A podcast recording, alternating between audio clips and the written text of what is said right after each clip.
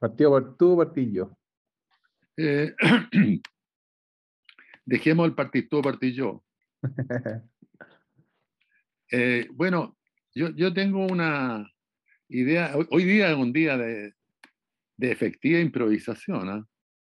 Eh, hay que, eh, yo tengo una idea de partida que tiene que ver, tiene que ver con los Óscares. Es, bastante obvio, pero, pero yo, yo quisiera, quisiera, ¿cómo se llama? Evitar esta cosa que se transformó en noticia esencial en los Óscares, que es la cachetada que le pegó Will Smith a, al animador, que ya me parece un hecho muy sorprendente, muy, muy extraño. Eh, bueno, educado por el cine americano además, porque lo que hace este hombre eh, es subir al escenario, darle un combo al estilo como dan los combos los, los, personajes de las películas americanas. Pero no, no, no, no, no sé, no, no me interesa mucho hablar de eso, sino que te quería proponer un, una cosa que me llama la atención en este Oscar 2021 y, y el hecho que la película ganadora em, es dirigida por una mujer. No sé si eso se comentó lo suficiente, por Sian Heder, y al mismo tiempo se, la fotografía de, de esta película está hecha por Paula Guidoro, eh, Paula Guidobro eh, es una directora de fotografía mexicana de cuarenta y tantos años. Creo que es la estrella de la, fotografía en México. Entonces, lo que me parece interesante es que, bueno, eh, hace rato que, que las directoras de fotografía mujeres escaseaban mucho. Y ahora están apareciendo, y hay, y hay varias. Una de ellas es Paula Guidobro, y, y de hecho la, la directora de fotografía de la, de la otra película que, que, fue nominada como mejor dirección, de la Jane Campion, la directora de fotografía es una mujer también, Ari Wegner. Entonces, es interesante lo que está pasando ahí. Digamos, hay un, hay un ¿cómo le llaman eso en el fútbol? Cuando, un repechaje. Hay un repechaje de las mujeres, no solo en el cine, en, muchísimas partes. Pero suena feo repechaje. ¿Ah? Suena feo repechaje. Bueno, una... No, no. No, no, no es un premio consuelo. Sí, Pero repechaje vendría siendo como una manera de volver a pelearte, ¿cachai? Pero yo veo... O sea, dame un segundo.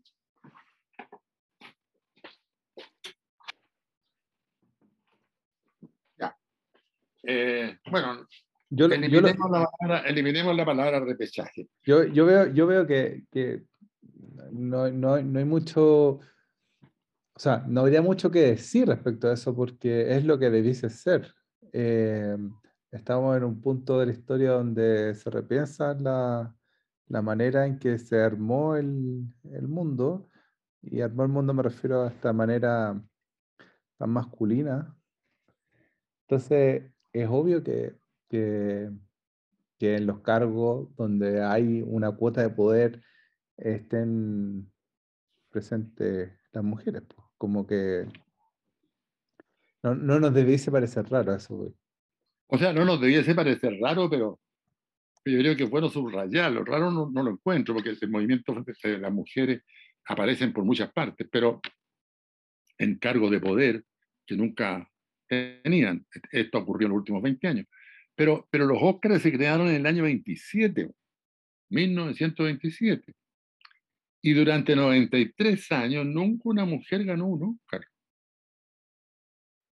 Esto no, no, no, no, no, lo había, no sabía, yo lo leí en un libro que, eh, sobre algo que vamos a hablar probablemente, la Liz Guy, de un, prólogo que hace la Tiziana Paniza, y, saca esa cuenta y dice, los Óscares se crearon en 1927 y el primer Óscar de mujer que lo gana Catherine Bigelow con una y con una película súper masculina. En, super masculina.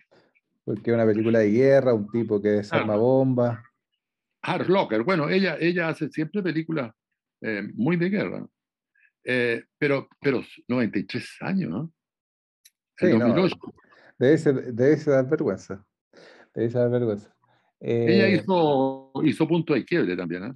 Sí, pero, pero lo más terrible que, que creo que, que, es importante decirlo y que es lo, que es lo, que lo, lo horroroso de esto, es que no es que durante 93 años las mujeres no hayan dirigido películas. Porque el mismo caso, ya, ya, que la tiraste sobre la mesa, Alice Guy, el mismo año que los Lumière hicieron una película, ella estaba haciendo películas. Entonces, el cine tiró bajo la alfombra su nombre. Oye, las hicieron desaparecer. Todo esto lo leí en el texto del prólogo de la Tiziana. Las hicieron desaparecer. Pero ah, cuéntame un poco, contemos un poco quién es Alice Guy, porque es súper ah, desconocida. bueno. Alice Guy es, una historia muy, muy interesante, porque Alice Guy es una francesa que tiene un vínculo fuerte con Chile, además. Eh, nosotros como país chico siempre andamos encontrando vínculos con, eh, con personajes importantes, pero, pero esto es verdad, porque la, la, la familia de la Alice Guy la madre de la Guy, se casa con el señor Guy, que apenas conoció, digamos, la familia la casó con él, y se vienen al paraíso, donde montan librerías. Eh, librerías esencialmente, y eh, tienen cuatro hijos que nacen en Chile. Eh, entonces nacían en Chile y esta es una familia que empezó a ganar dinero y viajaban a Europa y los ponían en unos colegios jesuíticos muy buenos, eh, franceses, eh, para darle una educación distinta a la que se da en Valparaíso en 1900, estamos hablando de 1877, 80. Eh, entonces, la quinta guagua de esta señora es, la Alice Gibbon y esta señora ahí se le ocurre, dice, no, esta va a ser francesa. Esta va a nacer en Francia. Y muy avanzado del embarazo, parte a Francia con la guagua en la guata.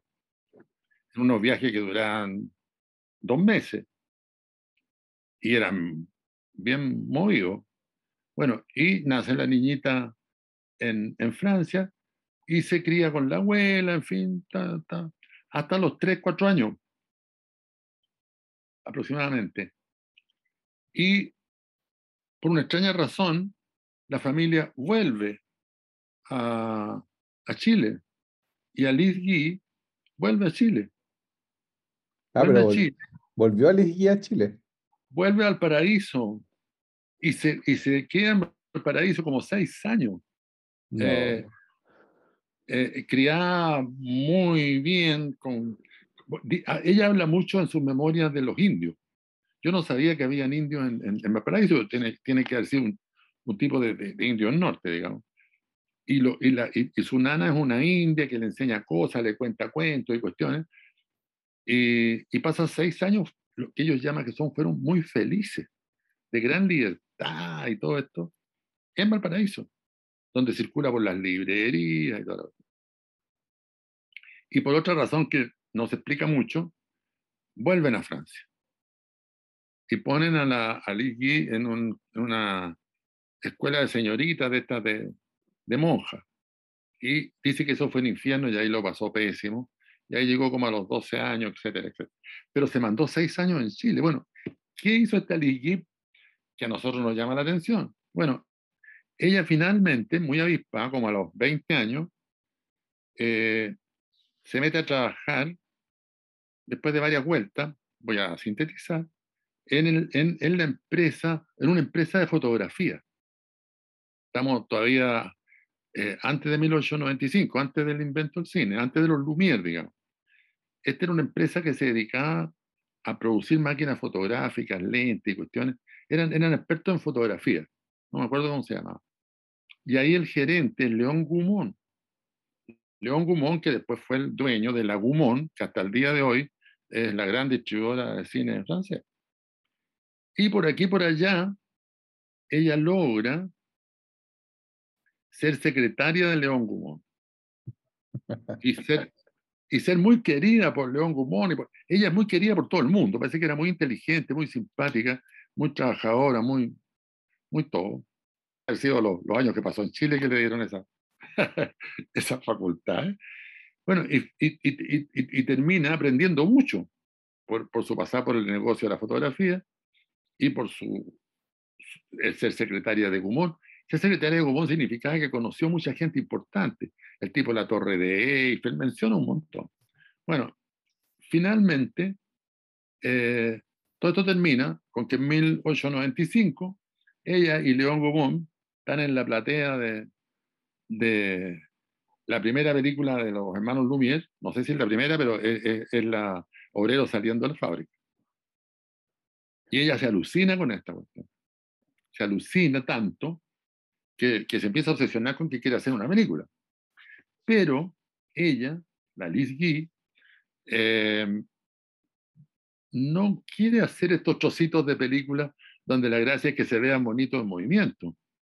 Yo que quiere contar una historia y, y hace una película muy tempranamente, ¿eh? creo que 1897, 1896, de ficción.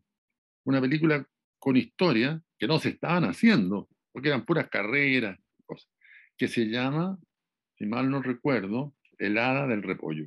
El Hada del Repollo. O sea, que tampoco es una gran historia, pero es un... No, pero, pero es que pero en cuenta... Pero ficción, sí. Claro, pero el cine no existía. Bueno, entonces se dice que ella es la primera que hace una película de ficción en cine. Una mujer de 23, 24 años. Eh, bueno, y de ahí para adelante la historia es larguísima, no la voy a contar aquí. Pero lo interesante es el nexo eh, que de esta primera cineasta con Chile, ¿eh? curioso. No, increíble, no, me parece así alucinante que tengamos esos cruces. Eh, bueno, la otra vez estaba hablando con el, Jerónimo Rodríguez, el que hizo el rastreador de estatuas. Sí. Que, por ahí nos conversamos harto. Y está terminando su película. O sea, ya la terminó, la estrenó ahora en Berlín, creo. Y, es sobre el tipo que, que, hay una leyenda, que no, sé, no sabemos si es verdad o no, supone que la película está en busca de eso. El tipo que tiró la bomba atómica se hizo cura y terminó como en Talca. No me acuerdo si era Talca o un, un pueblito así de, del centro. Y termina en Talca viviendo. Se transformó en cura. Qué salvaje. El tipo que tira la bomba atómica, el que aprieta el botón, que en Hiroshima. El gringo. No, increíble, me parece una historia. ¿Y Jero le sigue la pista? Y Jero le está siguiendo la pista a, este, a esta historia. No sé si es real o no pero está el mito. Jerónimo es un gran, es un gran cineasta y que trabaja, trabaja en muy bajo perfil. ¿eh? Podría ser un detective. Claro, pero hace un, tipo de cine, el, el, ¿cómo se llama el de la estatua? El, el, rastreador de estatua. El rastreador de estatua es una película muy notable, que la, que la hizo con cuatro pesos. Sí. Esta, esta me imagino que es más o menos, más o menos también una película hecha con poco. Con cinco pesos. Con cinco pesos. Bueno, la, la, Liz Guy montó después un estudio en Estados Unidos. Y, ahí se produce una cosa muy extraña que lo menciona la Tiziana Paniza en el prólogo de este libro de la Liz Guy, que, que de repente, eh, a partir de 1911, por ahí, em, las empresas, las productoras, empiezan a sacar a las mujeres del, del mercado. Había un conjunto de, de 11 mujeres, creo, eh, dirigiendo, que hacían un montón, un montón de películas. Y, y, al otro, mira, tengo la cifra exacta aquí, para no estar... Eh, ¿Dónde lo tengo? es, interesante la cifra porque, eh, mira, ella, esta mujer, la Liz G, hizo cine durante 26 años, filmó cerca de mil películas. Tuvo un estudio y a los 46 años desapareció. Según ella misma dice, le, cerraron todas las puertas. Incluso, incluso, tanto le cerraron las puertas que y no sé por qué, eh, eh, o, a lo mejor era por olvido, por desprecio, que muchas películas se las asignaban a sus asistentes al director de fotografía. Sí, sí, eso también lo había leído. No en el libro de la Tiziana, pero lo, había, lo tenía. Eh, eso es muy impresionante. Y fíjate que George Sadoul, el gran historiador del cine, francés además, nunca la mencionó. Nunca la mencionó. Y ya muy tardíamente, en creo que en el 2000 ya, el hijo de León Gumón eh, da una conferencia que se llama Ali Guy, la primera cineasta eh, del mundo, una cuestión así. Y a partir de ahí, Gumón corrige la última edición y la pone. Es muy raro, es muy raro. Eh, lo que bueno, lo que, te, lo, que, lo que iba a decir de la... En 1913 era, en, la, el estudio Universal habían 11 cineastas mujeres que realizaron 160 películas. En 1913. En 1919 quedaban 5. En 1920 no había ni una. O sea, no, no sé si no hay ni una, porque hay hartas hay estas cosas que están apareciendo, pero no están no, pero en, la, industria. No, en, la, industria de nada, yo más. Pero ella la cifra que da la Tiziana desde la Universal Studios. Ah, entonces, tremendo, sí. E, entonces aparece una, otra mujer, la Amy Heckerling, que en el año 80, 82, em, hace un documental donde, donde hace aparecer a, a Y de ahí se empieza a expandir y hoy día eh, aparece por todos lados. No, y, es tremendo porque Alice Guy, si uno, eh, hay muchos de sus cortometrajes en YouTube, eh, porque están sin derecho, entonces no hay ah. problema. Eso es bien interesante, que se pueden buscar en YouTube. Hay mucho, hay mucho. Y, y, si quieren buscar más, hay una página que se llama archive.org y ahí están casi todos, diría yo. O casi todos los que están digitalizados. Y, y si tú lo, cuando tú te enfrentas a verlo, no es que sean, o sea, eh, tienen bastante complejidad y bastante crítica, y eso es lo entretenido, porque en esa época, eh, no sé, yo te mandé eh, el que se llama Los resultados de una feminista, que es de 1906, y se trata de que las mujeres se convierten en hombres y los hombres en mujeres. Ah, sí, sí, la vi. Y, y, es de 1906, o sea, los tipos todavía no están ni armando el cine, eh, porque ¿cuándo fue el tren, el gran robo del tren? 1895. Claro, estaba recién partiendo la cuestión. Sí. Y, y, ya había un discurso en relación al feminismo por No, es muy interesante porque todas estas películas eh, que yo, recomiendo fuertemente, yo, yo no las he visto todas, mirar, eh, ver, bueno, ver, ver cine de esta época, porque, porque es un cine que se hace sin saber lo que es el cine. ¿ah? De 1903, eh, el, el robo del tren. Claro, el robo del tren, por ejemplo. Entonces, pero que muy, es muy ingenioso, porque la gente que hace cine en ese momento no son ni, ni intelectuales, ni grandes técnicos, sino que son tipos que tienen que ver con el espectáculo, que les interesa el espectáculo, o que son grandes eh, de feria, son gente de feria también que quiere hacer números, en fin. Entonces es, muy, muy interesante este cine. Eh, bueno, eso sobre la Alice Guy. Hay un, libro de la Alice Guy que tiene este prólogo de Tiziana Paniza que se llama tal cual, Alice Guy. Eh, el editorial, no sé cuál es. Me imagino que. A ver. ¿Dónde están? Banda propia se llaman los editores. Ah, ya. Chilena, sí. Las memorias de la de la Alice que nace en 1873 y muere en 1968. O sea, eh, viejita. Y ya eh, al final ella trató, como a los 90 años, de recuperar archivos y cuestiones, no encontró nada. Bueno, encontró probablemente lo que está eh, hoy día en, YouTube. Y parece, parece que hay más, dice Tiziana que hay más, pero que no están autorizados derechos para ver esos materiales. No sé por qué No, tremendo, tremendo. ¿Y pasaron cuántos, noventa y tantos años que te ganaba el Oscar? 93. Acá dígalo. Bueno, y después se lo, se lo, sacaron seguido, porque después de la. Después de la. Después vino la, la Chloe Sao con Nomadland. Y después vino. Eh, e, este de ahora. De la. De Coda, de la Sian Heather. O sea, ya va 21 y 22. No, 20, 21 y 22. No, 20, 21. 20, pero la... Sí, pues la Karen Bigelow fue, se fue hace rato. No, la Karen Bigelow fue el 80 y tanto. No, 90, 90, 2000, 2000 creo. 2000 y algo. 2008. 2008.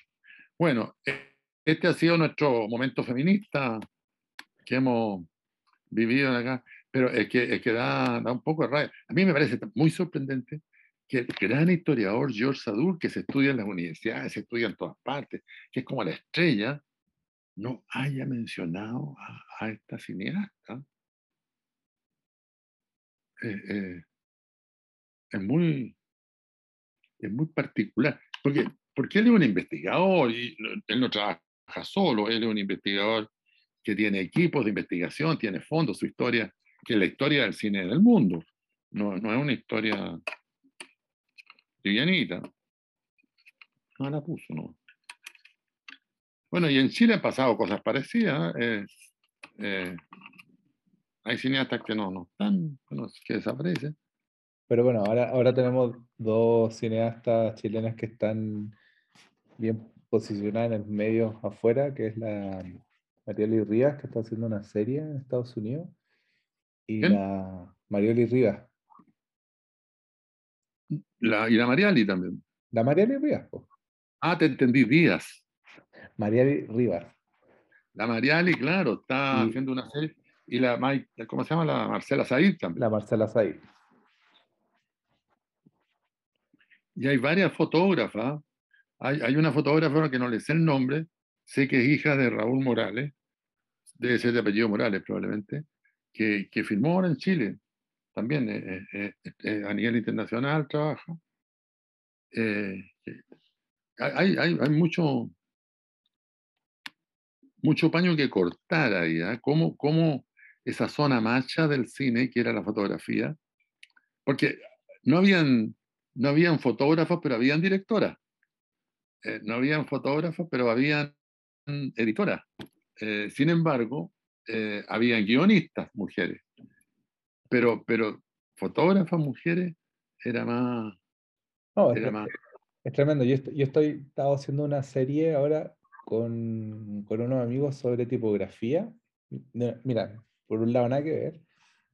Y, mm, y hay una tipógrafa, la, la Tania Chacana, la voy a nombrar, que tipógrafos son los que diseñan tipografías las letras que tuve en el computador las diseña alguien y, y, todos los años hay más tipografía. Lleva un, rubro muy, muy específico del diseño y, y, hay, hay, un par de diseñadores en Chile que están muy bien posicionados en, a nivel mundial. Y Tania, Tania trabaja en Berlín y trabaja para... Pa, eh, se llaman fundiciones, fundiciones europeas, inglesas, y una creo que sueca o suizos. Bueno, siempre se me confunden. Y um, suizos, suizos. Y, y ella contaba que es tremendo que en, el, trabajo de, la, de, los software, que a ella le pareció muy, muy como sorprendente darse cuenta de ese dato, que en, en los software eh, se llaman software porque el trabajo manual que se hacía antes, antes de que existieran las computadoras que nosotros conocemos, sino que eran unos armarios gigantes con botones y, y cuestiones que iba ahí pinchando y cables que iba ahí cruzando. Eh, en esa época eh, estaba lleno de mujeres controlando las máquinas, porque ellas eran las que procesaban y, y armaban los circuitos porque eh, tenían esta capacidad de, de, tener dedos pequeños y de poder hacer cosas manuales con mejor agilidad. Entonces, eh, la palabra software viene de eso, como eh, trabajo manual, trabajo, eh, ¿cómo se llama? Como blando. Suave, trabajo suave. Claro. Y... ¿Cómo le llaman a esas? Las habilidades blandas. Sí, pero que ella hacía un, un, hincapié en que no era esa cuestión que está instalada por la psicología de las habilidades blandas, sino como una cosa más técnica.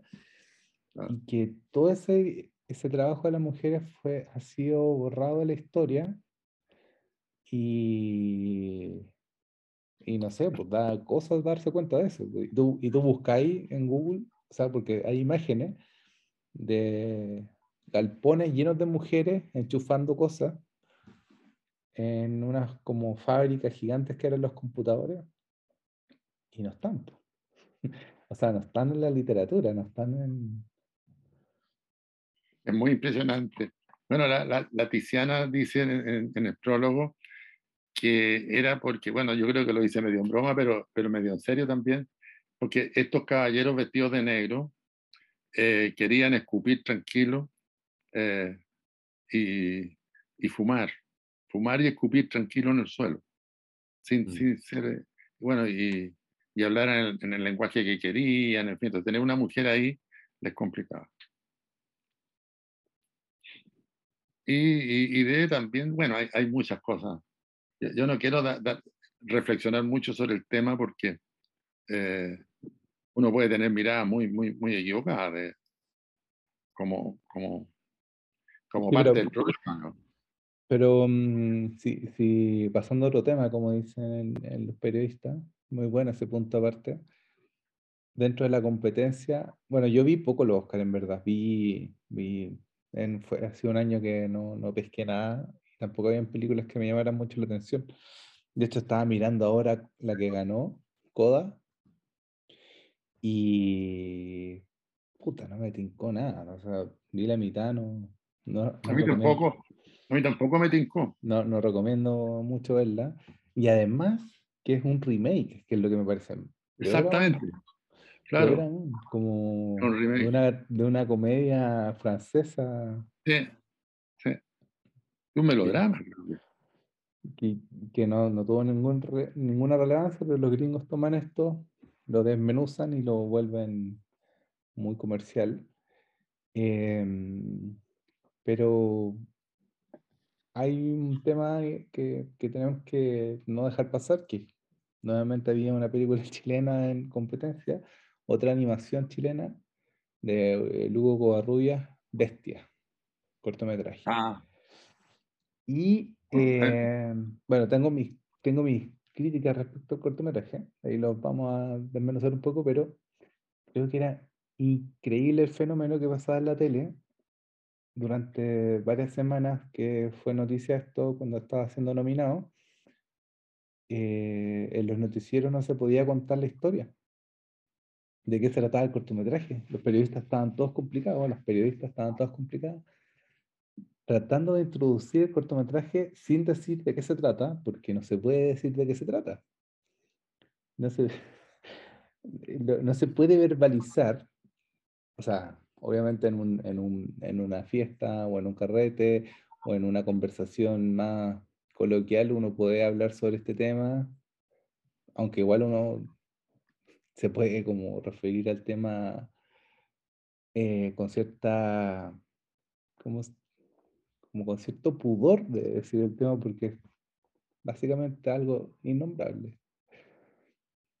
Y el corto toma esto como para trabajarlo. Eh, me, me, interesa ese fenómeno, como cómo, cómo se habla de lo que no se puede hablar. ¿Cómo se habla de qué? No te entendí. De lo que no se puede hablar. Ah, sí, es verdad, no había pensado. Ahora, eh, a mí me, Antes de entrar en Bestia, te quería poner un detalle del Oscar todavía, pero Bestia me parece que un tema de conversación muy interesante, de improvisación. Eh, fíjate que me llama la atención una cosa que Duna, por ejemplo, que, que no es una película que a mí me vuelva loco, pero me parece que es raro porque saca Oscar a la mejor fotografía, Oscar a los mejores efectos visuales, Oscar al mejor sonido, Oscar a la mejor banda sonora, Oscar, no me acuerdo qué más, al mejor montaje. Mejor montaje, sí. Mejor diseño de producción. Bueno, ¿y por qué no saca Oscar a la mejor película? Ahora, yo igual me gusta más El poder del perro que Duna, que sacó el premio a la, mejor película. Pero es raro esto en el, en el Oscar, que, que, tienen todos estos premios sectoriales. Entonces, ¿cómo puede una película que tiene la mejor fotografía, el mejor montaje, no, no ser la mejor película? Voy a preguntarse si Coda tiene el mejor montaje, la mejor fotografía. Sí. Tiene, otra cosa, tiene la magia, la magia, esa, cosa que, que, no se puede decir. Entonces, todo este, todo este concurso, esta cosa, eh, es como una cuestión que más daña que ayuda a la actividad cinematográfica y al trabajo de arte en general, porque transforman el arte en, en, en, un producto que tiene que ser consumido y pelear en el mercado su mejor lugar. Y, y el arte no, no, no, tiene esa función, el arte tiene una función sanatoria, tiene que ver con, con que el propio autor y el espectador puedan eh, reencontrarse o, puedan eh, eh, entrar en una zona de estupor, puedan, puedan, puedan deprimirse, cualquier cosa, pero, pero, pero eso no, en, el Oscar no está, no está considerado ese factor. ¿no? Ahora, igual no siempre, porque de repente hay películas muy buenas. Hay periodos en que el Oscar tiene buenas películas. Este año no las he visto todas, pero Coda a mí no me, no me, no me, no me el año 2020 hubo buen, buen no Nomadland era una, una película interesante. Que había cosas interesantes. Oye, Pero, y, y, y, el Oscar se supone que lo votan la gente que está en la academia, pues. Claro. Eh, de todo el mundo, los que están inscritos en la academia. No, yo, yo creo que yo creo que la el Oscar ya es un es un chiste. Eh. Eh, ahora, es, difícil de montar ese chiste, pero, pero cada vez más todo el mundo está dando cuenta que ese es un, un pequeño show. Eh, eh, pero, si nunca fue otra cosa, pues, que, igual es... Claro, pero en una época uno, uno se la tragó. Un poco también uno cree que, no sé, los premios Nobel son un premio... Es que es rara esa mentalidad de, de la mismo universo que tenemos los seres humanos, de, de cultivar esa idea, debe venir de los griegos, de la Olimpiada, de cultivar el, el culto al, al mejor de todos. Al mejor, al mejor de los mejores. Al mejor de los mejores. Claro, pero, pero acá este, este, este mejor de los mejores es un mejor de los mejores eh, muy discutible en términos de, de cómo se selecciona el mejor. Sí, no, o sea, porque tú la, la, misma de Will Smith, yo la vi hasta la mitad, también la vi hasta la mitad porque no, no, no pude seguir. Y, y, yo soy de los que no terminan las películas o, o las pongo en, en, cámara rápida para verlas rapidito. No soy de esos que no se paran del cine o, o no se paran del computador para hasta terminar de la película. No, yo la adelanto. Y la de Will Smith me pareció insufrible con esta, con esta, esta como metáfora al mérito, que la odio, que tiene que ver con que, porque la, la película Will Smith se trata de, de las hermanas Venus y Serena, Serena Williams, que son estas tenistas famosas, las tenistas más exitosas del mundo hasta hoy día, creo que, creo que todavía sigue Selena sereno. Y, y, este es el papá que las entrenó. Eh, y por supuesto la historia hace mucho hincapié que eran pobres, afrodescendientes, que nadie los pescaba. Entonces, una vida de mierda. Pero el papá se esforzó lo suficiente por sus hijas para sacarlas adelante y poder llegar hasta donde llegaron. Y la película estaba llena de diálogos ridículos que lo único que hacen es alimentar esta idea de que si te caes, tienes que volver a parar y volver a intentarlo porque, porque eh, allá el futuro está, está tu posible éxito, entonces tenés que seguir. Entonces, lo único que se alimenta con esa idea es que si no te, si no te esfuerzas lo suficiente, no vas a lograrlo. Y el sistema no es el que está mal, sino que es que tú no, te, no, no, no has trabajado lo, lo, necesario para llegar a, a donde ah. debiese llegar. Dile, dile eso a esta gente que se acuesta frente a la bota central en unas carpas. Eh, oye, trabajen y van a llegar lejos. Créanme, todo va a estar bien. O sea, no, el, el, eh, bueno, eso, este, eso, está muy dentro del mundo americano, que, que, es el mundo de las oportunidades. Todo es, puede el sueño americano. El sueño americano, todo puede llegar. A, a, lo mejor en Estados Unidos muchos pueden llegar, porque hay un mercado grande, pero no todos pueden llegar, si no, no, si no, no habrían pobres en Estados Unidos. Y, y los pobres americanos, no, que lo pasan pésimo, eh, no, no son pobres porque sean flojos. Mm. Igual, igual, igual, ¿sabéis qué? Mira, lo voy a, voy a, ya que estamos improvisando hoy día, que es nuestro día de mayor improvisación de toda la serie de capítulos que hemos hecho, el otro día me invitaron a presentar una película del cine, cine neorrealismo italiano en un, en un curso. Eh, de, de, hecho, me, me, dijeron que te invitáramos. Eh, si quería ir a hablar algún día de una película. Y, y, y, yo era como un, ¿cómo se dice? Me llamaron así por si acaso, porque se les había caído un profesor. Y me dijeron, oye, ¿queréis comentar una película que vamos a presentar? iba a estar el Pablo Corro, también te mandó saludos. ¿Te acordáis? ¿Lo conocí? Sí, Pablo Corro, gran teórico. Te mandó saludos. Bueno, además es, gran ciclista también, pues. O sea, en ese sentido pertenecen al, al mismo plan. Ah, no, cachá. Sí, muy ciclista. Entonces, bueno, el, el, nos pidieron presentar y yo ser como el, el partner del Pablo. Presentar Paisa de Rossellini. Yo no la había visto desde la escuela, no, sé, 15 años que no la había visto.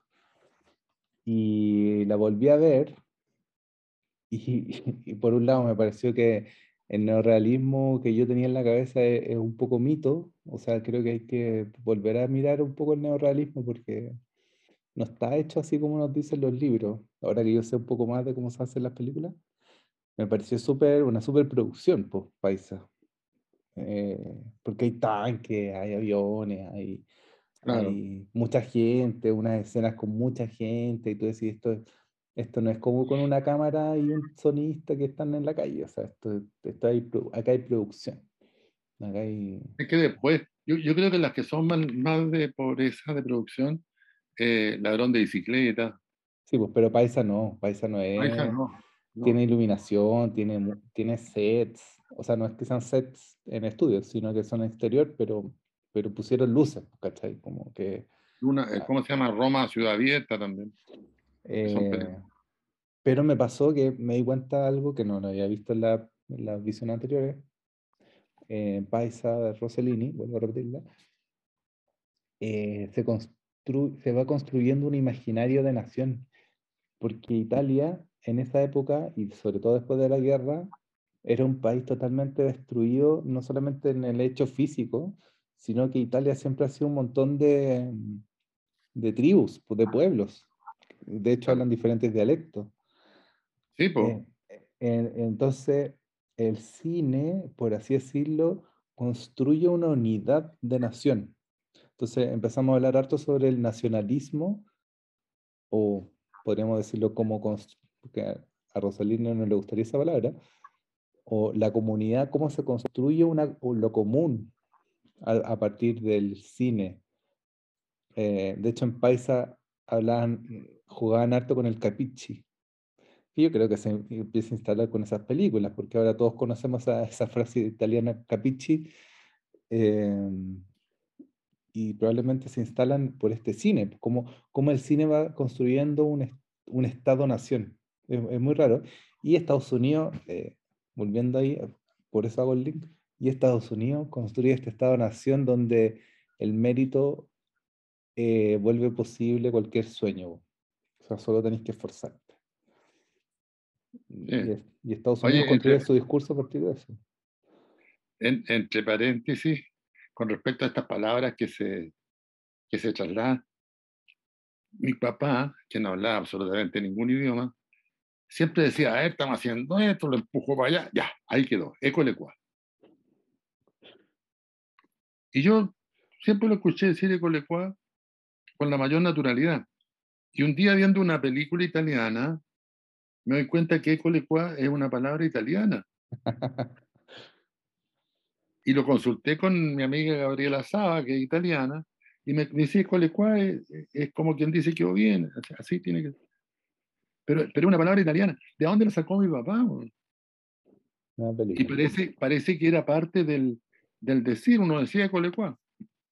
Qué, qué fantástico eso, cómo, cómo, se van, eh, cómo se van cruzando palabras. Y el cine en eso eh, eh, es un factor, muy, muy Ahora Internet le ha ganado ese espacio, pero por mucho tiempo ese, ese poder hegemónico de, de de poner imaginario era totalmente del cine. Construir imaginario. A rato se te va el audio. ¿Sí? Sí. Va. Pero por segundo. Chuta. Oye, eh, y la otra postulante al Oscar nuestra, nosotros perdimos el Oscar, perdemos, perdemos el título, la, posibilidad de ir al, Mundial, nos ha ido pésimo este último tiempo. Eh, bestia, Bestia, ¿qué, ¿qué, te parece? A mí, a mí me gustó mucho Bestia, te, te adelanto. Me, me, pareció... O sea, a mí, a mí la, técnica eh, que logra Lugo Covarrubia y el equipo, que obviamente hay mucha más gente trabajando que simplemente Lugo Covarrubia y uno termina nombrándolo a él nomás. Eh, me parece muy sofisticada. O sea, yo que algo he trabajado en animación, no es la animación buena, sino la animación para policía, hacer eso que hicieron es muy, muy difícil, porque está muy bien logrado, muy, muy, eh, es muy detallista, sensible, con, un, con una técnica muy bien, muy bien, con mucho oficio la técnica que, logran para hacer los movimientos de los monos, el arte de los, de los personajes, eh, cómo se trabaja con los fondos del cortometraje. Los fondos me refiero a lo, que está detrás de los personajes. Eh, sobre todo esta escena donde está este pasto, esa escena la encuentro así, pero fantásticamente animada. Eh, y, y, me parece que el tema, claro, acá, acá el tema eh, es, muy, es muy complejo, es muy complejo, tiene demasiadas aristas. Eh, no, no, sé bien, que es una de las preguntas que, que, te hago a ti, como no sé bien qué entendía la gente que no es de Chile, que no se sabe esta historia por otros lados. ¿Qué entienden? Porque en el corto en ninguna parte dice basado en hechos reales. No, pues. Eh, entonces, entonces muy, es muy extraño. Es que, es que no sé por qué uno tendría que saber, incluso siendo chileno, que ella representa a la mayor, ¿cómo se llama? Mullencrock, algo así. O, o eh, espérate que no, no, venía preparado. No, me acuerdo el apellido, pero es algo así como terminado en Croc. Es alemana, ¿cómo se llama? Eh, eh, eh, es una historia de animación, ¿no? A mí, a mí lo que me... Olderok. Olgerok. Olderok. A mí me recordó mucho una entrevista que le hizo la mayor Oldegor, Older, Oldegor. Older, Older Rock. Older Rock. Eh, la Claudia Donoso le hizo una entrevista para Rey Tapsi, eh, muy buena. Y porque ella es, una mujer de, una, gran crueldad y de una gran fe eh, en un proyecto, que, es como son los grandes crímenes, ¿no? Hay gente, hay gente que no, no, tiene duda de que hay que extirpar un mal, pero, pero, pero viendo el, corto, esos detalles no están, uno, uno, no, uno ve esta relación de esta mujer con el perro, que es muy linda, y, la, y, y, y se imagina que hay una crueldad tremenda ahí, en, en, sobre todo por los sueños que ella tiene, donde, donde le corta la cabeza al perro, eh, que, que es una fantasía, pero yo jamás tendría una fantasía de cortarle cabeza a mi perro, ¿no? Eh, entonces, pero, también da cuenta de, de, de, cómo la psique y las cabezas funcionan en millones de capas, ¿ah? una de las cuales es perversa, que uno la sujeta, la cultiva, la, la impulsa a otro lado. Eh, pero como tú dices, no, la historia no es absolutamente clara, pero tampoco creo que haya necesidad de que sea tan clara. Pero lo que más me gustó, me pareció más interesante, es que la cabeza de la... Porque tampoco nadie dice que es la mayor Older Rock, o, Olden Rock, ¿cómo se llama? Me olvida. Nadie dice que es ella. Eh, ¿O sí? No, yo no recuerdo que salga en ninguna parte. No, pero se parece, el personaje está totalmente caracterizado como ella. Eh, sí, sí, pero, pero digamos, ellos eluden decir que ella. Me mm. parece, no me acuerdo con precisión. Ahora, pero lo que te iba a decir más, más cinematográficamente hablando, es el uso de un cuerpo animado con un rostro que nunca gesticula, un rostro fijo, una máscara. Eso lo encuentro muy bonito. Porque ella está. ¿Mm? Es de cerámica.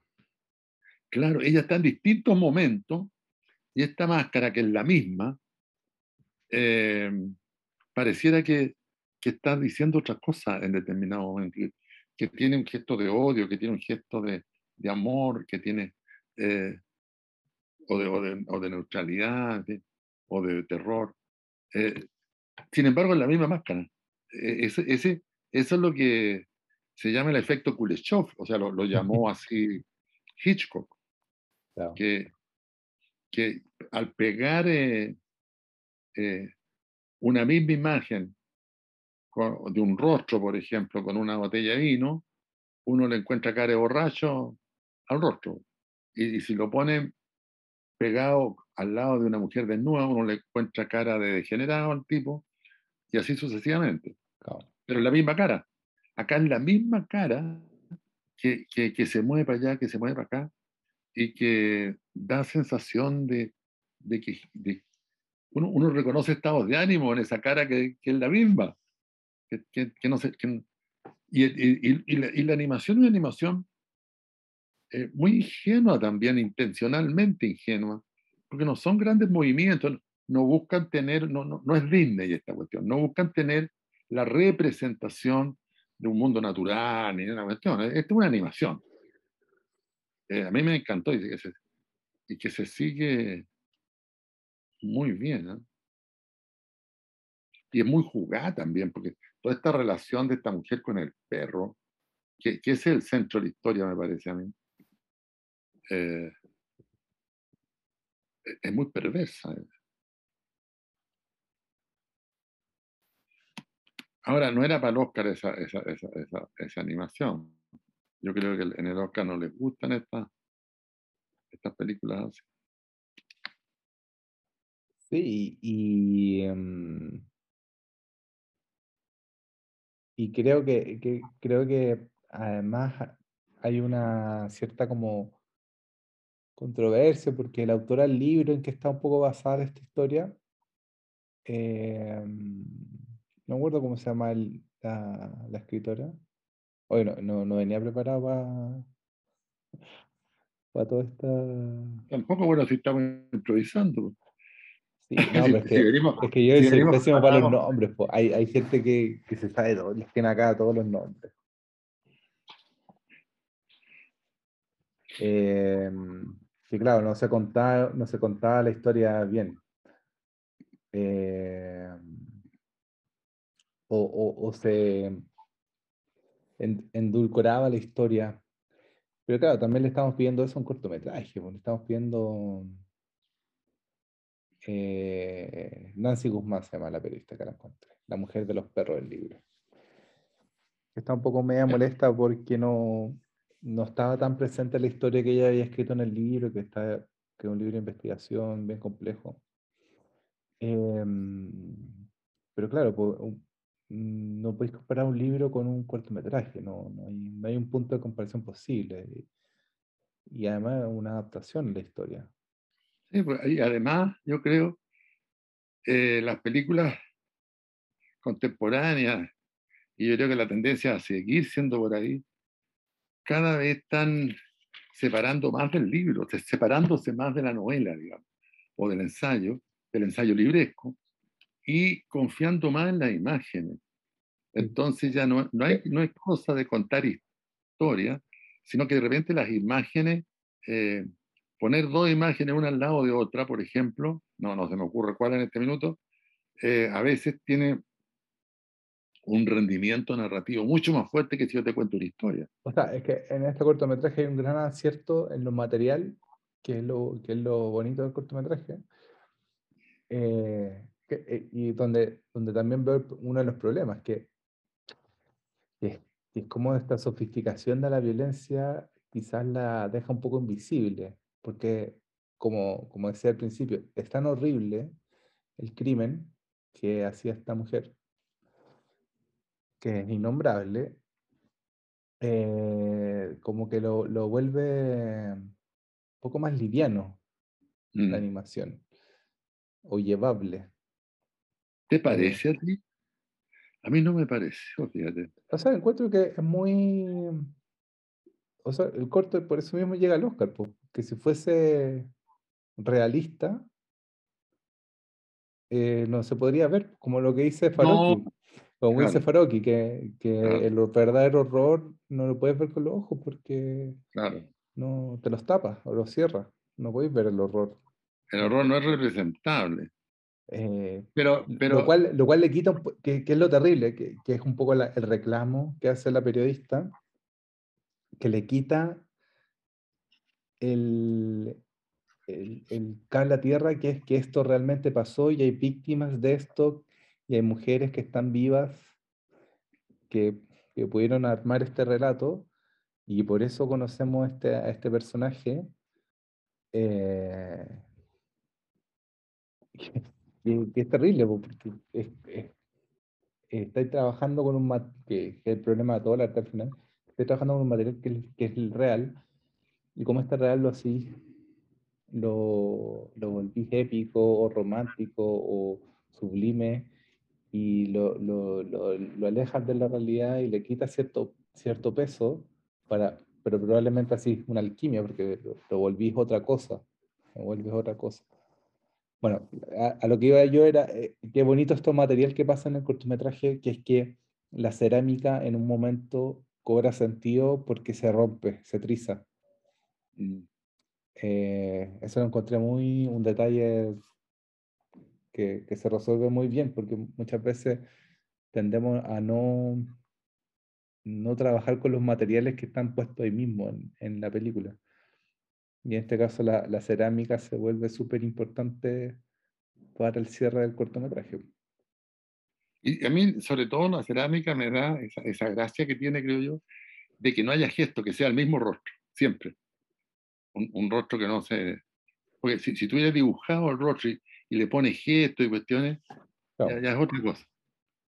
Pero a mí, a mí la, la, la, cosa que me da es que una sensación de algo siniestro, eh, cuya historia no la entiendo bien, pero sé que ahí hay una maldad, una mm. maldad, y, eso, y en eso ayuda ese rostro impertérrito, ese rostro que no tiene movilidad.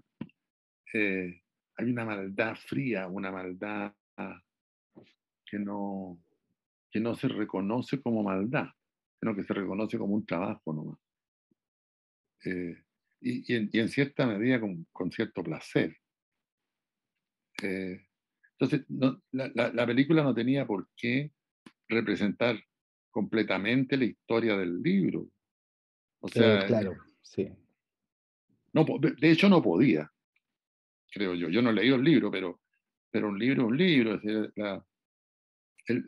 justamente la gracia de, del traslado de un libro al, al, cine es como el cine, en este caso de animación, eh, hace reducciones, hace exigencias eh, y, controla un montón de factores para poder, para poder ser puesto ahí. no, hay otra manera, porque no se puede meter completa una novela. Es, como meter eh, un, un, un, elefante dentro de una caja. Bueno, en la caja va a caer una pata del elefante, a lo mejor un pedazo de la nariz, no sé. Pero el elefante completo no puede caer.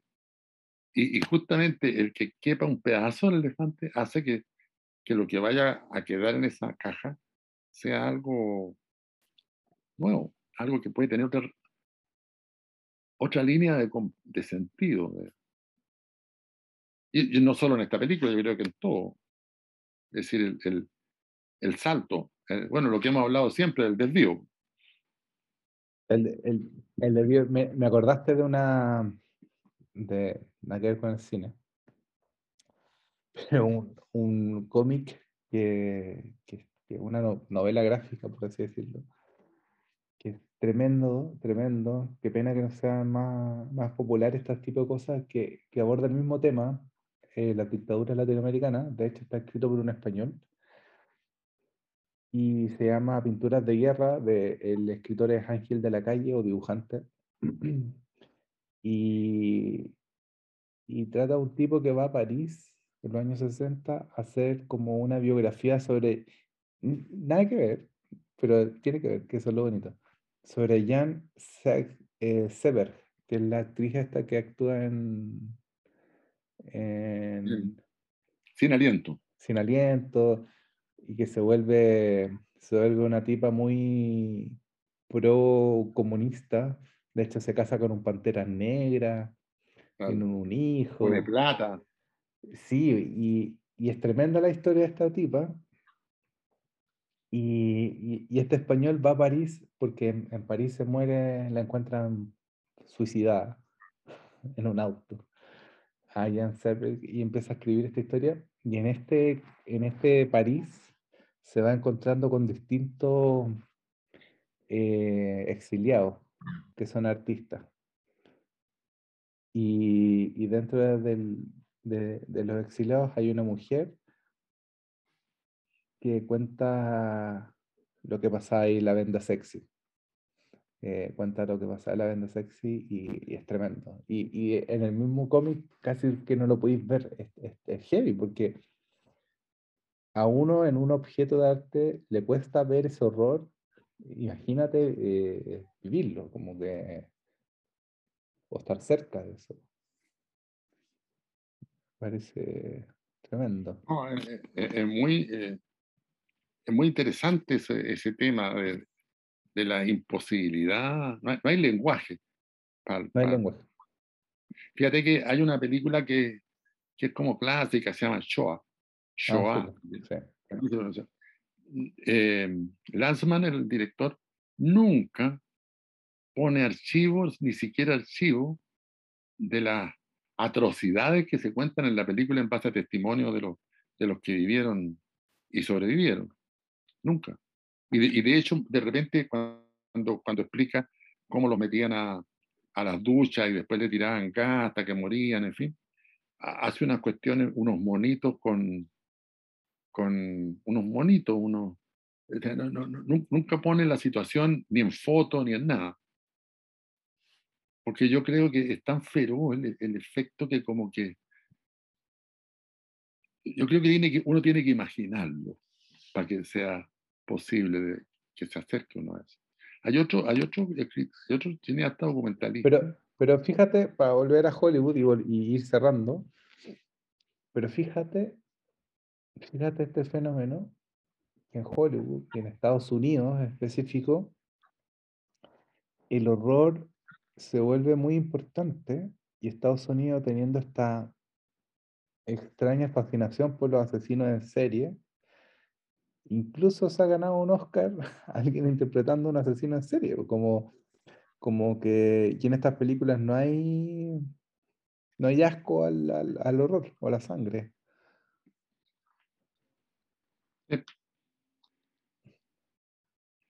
Porque yo creo que debe ser porque ahí el tema del lenguaje no está trabajado nomás, no, no, está, no está en la mesa, digamos, no está en la conversación. Está, el espectáculo, que también tiene su lenguaje, mm. pero que es otro que, el, del arte, ¿no? que el de Lanzmann, por ejemplo, que, que cuenta. Que, el otro día vi una película de estas de zombie típicas de Romero, em, y era muy, era un poco graciosa, pero también tenía su cuento. Pero es impresionante cómo no le tenían asco a cortar cabeza, que saltara sangre, a, de una manera muy burda, muy teatral. Ah, pero, es el gore. Pero sí, claro, pues, el gore. O sea, no es tan gore, pero sí es, está ahí al límite, porque gore supone que es un poco más que eso. Pero sí, las películas de zombie de Romero son, son parte de ese género. Claro, no, no es, Romero no es gore, pero pero se acerca bastante. Sí, pues hay, hay, hay sangre, literal. Sí. Eh, y, es tremendo, o sea, eh, es, tremendo pensar que el ejercicio como desde un punto de vista más realista, como, oye, han pasado cosas peores y es difícil ponerlas en imágenes. Y los gringos no tienen asco con poner esas cuestiones en imágenes. Eh, también salió una película ahora en Netflix que es un remake del remake del remake de Masacre en Texas. Estaba pensando en lo mismo, estaba pensando en Masacre en Texas. Pero salió un remake. a, mí esa película como que no la quise seguir viendo. No. O sea, yo que estoy acostumbrado a ver películas de guerra, que es distinto. Este, este, sí, estaba pensando justamente en Masacre en Texas. No sabía que había un remake. Sí, Masacre en Texas es tremenda, terrible y le fascinó a la gente, o sea, una película muy vista, muy importante en la cinematografía gringa, y ahora hay, otro remake, y es como el quinto, no sé, quinto remake de la... De ¿Y es igual de cruel? No, obviamente no, no. Tiene un, no sé, tiene una plasticidad, tiene una estética distinta que la hace sentirse más liviana. Porque lo que tiene la masacre en Texas que se siente estáis viendo algo que no debería estar viendo. Bueno, la masacre en Texas es, como el espectáculo ese del, león que se comía un cristiano en el circo romano y la gente aplaudía. Ahora, esto es ficción, que, que complejiza más la cuestión todavía. Pero en Estados Unidos han dado casos iguales o peores. sí. en Estados Unidos hay mucha historia de este tipo. Oye, y, le, y, seguimos creyendo a ellos que nos tienen que dar premios. Sí, pues, que tienen que, que, tienen que, ¿cómo se dice? Marcar la línea. Claro. No, y además, eh, esto que yo decía a lo mejor le puede molestar a alguien, pero hay gente que se siente muy orgullosa de ser parte de la Academia de Hollywood, porque estos últimos años han estado nombrando eh, jurados de la Academia de Hollywood eh, en muchos países latinoamericanos. Leí en Facebook una vez una chica, me parece que era colombiana, eh, que escribía lo emocionada que estaba, que no lo podía creer, estaba enloquecida, porque la habían nombrado jurado de, de la Academia de Hollywood. O sea, hay, o sea, la Academia de Hollywood no es el Oscar, digamos, no es cualquier cosa, o sea, la gente, la gente le interesa. Bueno, y de hecho hay poco menos que cadena nacional para los Óscares.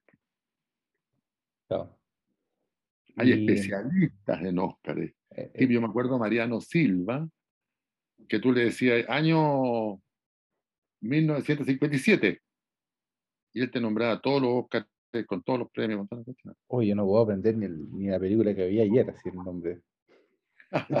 Es terrible, ¿no? pésimo para los nombres. Oye, Pésimo. ya que pésimo nos estamos acercando, acercando al final, eh, yo creo que sería bueno darle las gracias a este amigo Eduardo, no me acuerdo el apellido, lamentablemente lo leí muy a la rápida, el, el que nos mandó el mail. Sí, Eduardo. Ah, que tiene un apellido alemán. O no sé. Pero Kuntz, creo. Ah, sí, Eduardo Kurz, eh, que nos mandó ese mail, que es muy estimulante para nosotros ¿ah? y, y que mm, nos parece fantástico que eh, alguien nos escuche y que pueda retomar el hilo de esta experiencia cinematográfica que es tan enriquecedora eh, y, que, y que es tan bueno conversarla. eh, y, y- de hecho el cine abrió, eh, abre un- una conversación inmediatamente, de- de- desde los orígenes del cine, yo me acuerdo, porque tampoco es una conversación de, de especialistas, ¿ah? como podría ser la conversación acerca de una novela, o para qué decir de una pieza musical o un ballet. O sea, yo de, de- de- de un ballet no me atrevería a decir nada Bonito. ¿no? bonito, ¿no? Pero de las películas, eso, eso lo hablaba alguien, un teórico del cine, decía, de las películas unos tipos en bicicleta parados afuera, hablando de los actores, di- diciendo, oye, este gallo no era muy bueno. O sea, hay una, ¿cómo decir? Una cercanía con La, el cine la- la pedagogía de la imagen. Parece que todas la tuviésemos. Impresionante. Y, y lo, que, lo que todo el mundo sabe con respecto al cine, que, que esa es una cuestión, no hay, no hay nadie que tú le hables de cine que no sepa algo, o que sepa mucho de repente, como Sí. nuestro amigo Eduardo, que, que, que- que le agradecemos mucho que nos, que nos siga y, y que, y- y que mantengamos la correspondencia. Yo creo que es muy útil la, la, la conversa. Sí. Sí, es súper estimulante. Así que escríbanos nomás. Felices. Le- leemos después como en los matinales, vamos leyendo los, los, los mails. Los, los twitters. Bueno, los matinales, los matinales leen los, los, los, los, los WhatsApp o los Twitter. Los, sí, los WhatsApp, no sé, lo que sea. Oye, tengo, tenía un, un poema que quería leer para iniciar, pues, pero, pero ya estamos terminando, así que Bueno, pero da lo mismo. Para terminar, pues este poema, para, terminar, que justo me lo topé hoy día en un librito que tenía como la mano, de una argentina que se llama Tamara Grosso, Tamara Grosso, eh, y dice, todo lo que tenía que hacer ayer salió mal, pero vi una obra de teatro hermosa. No estamos habituados a ser parte de un todo, entender que en estos tiempos es un gran triunfo que algo funcione. No importa quién lo hizo ni cuánto vaya a durar. qué bonito. Lo, importa, lo, que, lo que importa es que algo funcione. ¿no? Que- eh, y, y- y- y siguiendo nuestra, nuestras teorías de clase, algo funciona cuando produce sentido. Claro. cuando señala algo, cuando te indica un camino o una emoción o lo que fuere. Y, eso que funciona puede ser una película, puede ser una obra de teatro, puede ser una amistad que uno se toma un café con alguien y, lo pasa bien, puede ser alguien que escuche un podcast y, y le funcione. Eh, en fin, eh, el- el- el- la palabra función, funcionar, como que, hay que rescatarla, yo creo, para que no quede pegada solo en el auto, ¿ah? Mm. en el motor del auto, que funciona o no funciona. Y, Hay, y- hay otros motores. y es bonito esto que dice la Tamara, que es la Tamara, mi gran amiga. Leí su libro y ya la considero una amiga. Tamara dice esta cosa como de la simultaneidad, pues como que te puede estar yendo mal, pero de repente algo pasa que puede ser una tontera, puede ser que estaba rico el café que te hiciste, o, o alguien te mandó un mail y, y al mismo tiempo que estabas mal, estás ahí, estás contento. Entonces, eh, salirse de esa idea de que la emoción es solo un río que, que está ahí enojado, triste y, y tenéis que estar todo el día triste, enojado, o toda la semana triste, enojado. No, pues la emoción es una deriva, como, como, el, como el mar. Se va allá, se va acá, con los vientos, con esto. A mí me ha tocado, la, la otra vez un amigo mío, lo vi en la tele, un amigo mío con el que estudié teatro alguna vez en mi vida, pero que él se dedicó a otra cosa. Y apareció en un programa eh, de Carlos Pinto, como protagónico, pero antiguo. Y yo lo vi y lo llamé por teléfono y le dije, oye, te viene un programa de protagónico. Cuando éramos estudiantes de teatro, ser protagónico de, un, de, un, de, una serie de televisión o de un programa de televisión, era, era el sueño. Eh, y estáis súper bien. Mi amigo tiene la edad mía, tiene 77 años. Eh, respuesta de él, me alegraste el día, me dijo. Claro. Es un poco lo que le pasa a ella. Dice, ayer, ayer, ayer me pasó algo malo, ¿no? Dice, sí, pues. Ayer todo lo que tenía que hacer salió mal. Todo salió mal, pero o sea, la, la, la, emoción es una cuestión, eh, bueno, Maturana insiste mucho en eso, es como, él habla de las derivas emocionales, que son como, como pedazos, como, como, como un agua que uno la mueve así, en, un, en una batea, que sea para allá, que sea para acá, que se mueva allá, que se mueva para acá. Eh, el, el, el, y que se mueve en la medida que uno también cambia la mirada, pues no, no, no mira siempre lo mismo. Así que si queréis mirar siempre lo mismo, te quedáis pegado, ¿no? Pero qué bonito. La poesía sigue siendo un, un punto esencial en la vida humana. Da, da claves de. Y tan de vida. sencilla. Y tan sencilla y tan mirada a huevo. ¿eh? Porque si tú en la calle dices, ¿qué, ¿qué haces tú? Soy poeta. Ah, dice la gente. O sea, que no hace nada. Cuando en realidad la, la poesía es, es, un factor determinante en la vida humana. Bueno, nuestro presidente Boris hizo una pequeña demostración leyendo el poema de Enrique Lin. No, no, es el mejor poema, pero, pero según mi gusto, digamos, puede que sea el mejor poema, pero no es, no es el poema que más me gusta. Eh, yo habría leído uno que, pues yo me hace un, un pedacito nomás que dice, ella, la chica más linda del barrio, me robó el corazón alegremente para jugar con él a la pelota. y si lo encuentro. Pero no, no, le correspondía al presidente Boris estar leyendo ese tipo de poemas. Es de Lin. ¿Ah? Es de Lin. Es, es de Lin, claro. Es de la pieza oscura, de, de los primeros poemas. Bien, cerramos entonces. ¿Cómo le ponemos esto? Eh, pongámosle así, pues, ¿cómo le ponemos este post? o el charchazo, el charchazo Will Smith. El charchazo. Eh, algo funciona. Algo. Que algo funcione. Siempre hay algo que funciona. Ya, eso. Queda. Siempre hay algo que funciona que es, es como, es como una, una cuestión de esperanza.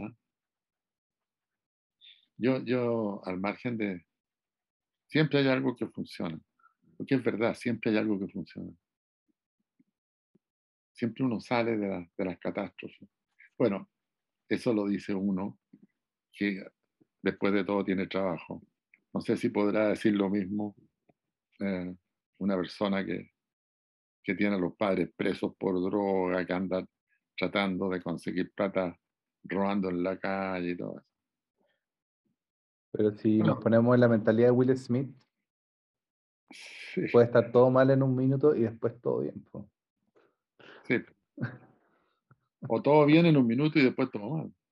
Porque eh, a Will Smith le, le va a costar su. Va a haber un costo aquí, ¿ah? Le van a quitar el Oscar, yo creo. Y eso va a, ser- va a significar una crisis más o menos. Pues Yo, yo creo que no hay razón para quitarle el Oscar, pero. O sea, hay razón para cuestionarlo por, por la violencia. de- de- él, él- se transformó en un personaje. Sí. Sus personajes son así. Pero eso es muy americano, ¿ah? de ir mandar el combo. Es- eso está lleno de esos personajes que, que al final de la película, cuando tiene que hablar con el tipo que le complicó la vida durante toda la película, todo ha terminado, ya va y le manda un combo. Y, lo tira lejos y todo el mundo, bueno, estalones. Eh, y todo el mundo queda lo más tranquilo. Eso, es lo que se llama el combo en los circos. el viejo y popular combo en los Qué raro. Ya, cerramos. Bueno, hasta aquí nomás llegamos.